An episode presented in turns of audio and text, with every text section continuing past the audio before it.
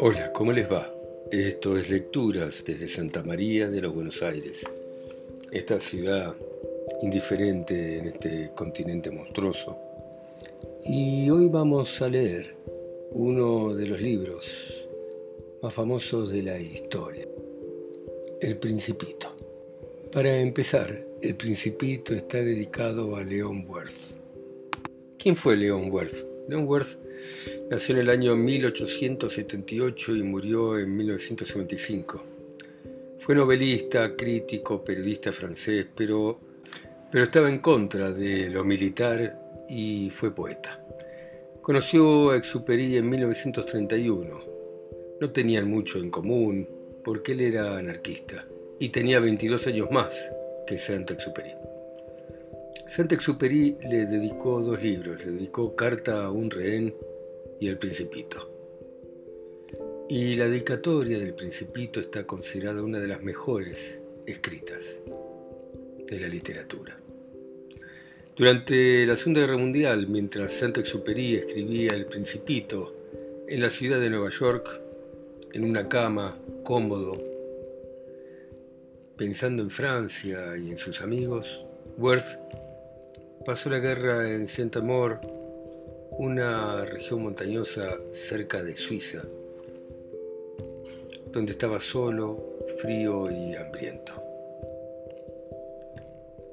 Al final de la Segunda Guerra Mundial, ya muerto Exupéry, León Worth dijo, la paz sin Tonio no es enteramente la paz.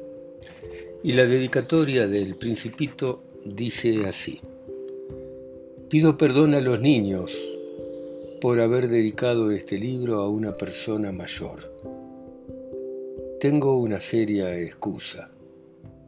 Esta persona mayor es el mejor amigo que tengo en el mundo. Tengo otra excusa. Esta persona mayor puede comprender todo, hasta los libros para niños. Y tengo una tercera excusa. Esta persona mayor vive en Francia, donde tiene hambre y frío. Tiene verdadera necesidad de consuelo.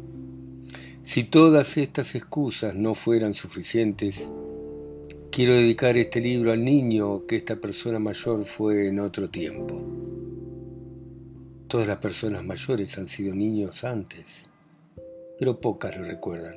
Corrijo entonces mi dedicatoria a Leon Worth cuando era niño. Viví así, solo, sin nadie con quien hablar verdaderamente, hasta que hace seis años tuve un accidente en el desierto de Sahara. Algo se había roto en el motor y yo no llevaba ni mecánico ni pasajeros. Entonces tuve que realizar una reparación complicada. Para mí era cuestión de vida o muerte, porque solo tenía agua para ocho días. La primera noche dormí sobre la arena, a miles de millas de toda tierra habitada, y estaba horriblemente aislado como un náufrago en una balsa en medio del océano. Pueden imaginar entonces mi sorpresa cuando al amanecer me despertó una vocecita que dijo, por favor, dibujame un cordero. ¿Eh? Dibujame un cordero. Me levanté de un salto como si me hubiera golpeado un rayo. Me froté los ojos y miré. Y vi un hombrecito extraordinario que me miraba con seriedad. Hice un retrato de él con el tiempo, pero el retrato, por supuesto, es menos lindo que el modelo. No es por mi culpa. Las personas mayores desanimaron mi carrera de pintor cuando yo tenía seis años y solo aprendí a dibujar boas cerradas y boas abiertas. Miraba la aparición con los ojos abiertos por el asombro. No se olviden que estaba a miles de millas de toda región habitada. Además, el hombrecito no parecía perdido, No parecía muerto de cansancio, no parecía muerto de hambre, ni de sed, ni de miedo. No tenía de ninguna manera la apariencia de un niño perdido en medio del desierto a miles de millas de toda región habitada. Cuando al final le pude hablar, le pregunté, pero, ¿qué haces acá? Entonces él repitió con mucha suavidad, como si se tratara de algo verdaderamente serio, por favor, dibujame un cordero. Cuando el misterio es muy impresionante, no se lo puede desobedecer. Por muy ridículo que aquello me pareciese, a miles de millas de todo lugar habitado y en peligro de muerte, Saqué de mi bolsillo una hoja de papel y un lápiz. Recordé entonces que principalmente había estudiado historia, gramática, cálculo y geografía y le dije al hombrecito con mal humor que no sabía dibujar.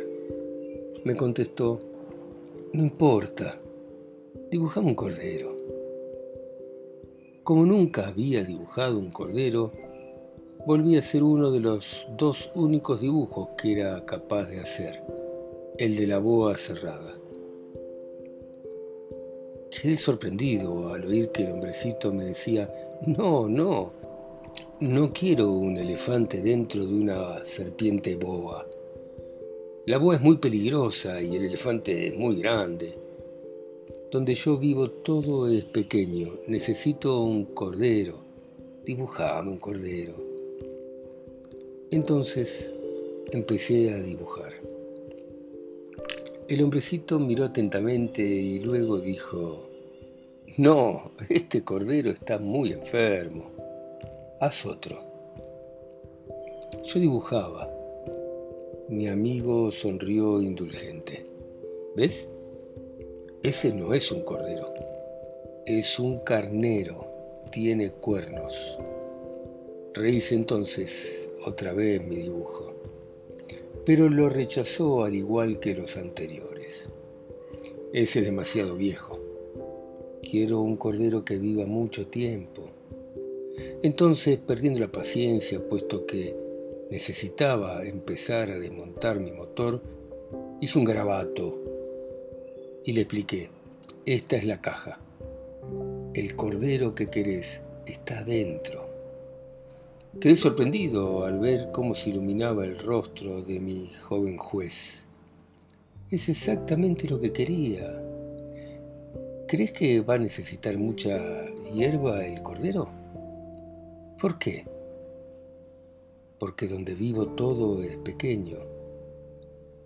Seguramente alcanzará, te regalé un cordero muy pequeñito. Inclinó la cabeza hacia el dibujo no tan pequeño, mira, se durmió. Y fue así como conocí al principito. Necesité mucho tiempo para entender de dónde venía. El principito me acosaba a preguntas y nunca parecía oír las mías. Y solo por algunas palabras pronunciadas al azar pude de a poco enterarme de las cosas.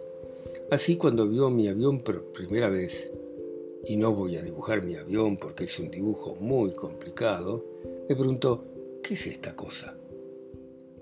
No, no es una cosa, esto vuela, es un avión, es mi avión. Y entonces me sentí orgulloso de revelarle que volaba. Entonces exclamó, ¿cómo? ¿Caíste del cielo? Sí, dije modestamente, qué gracioso.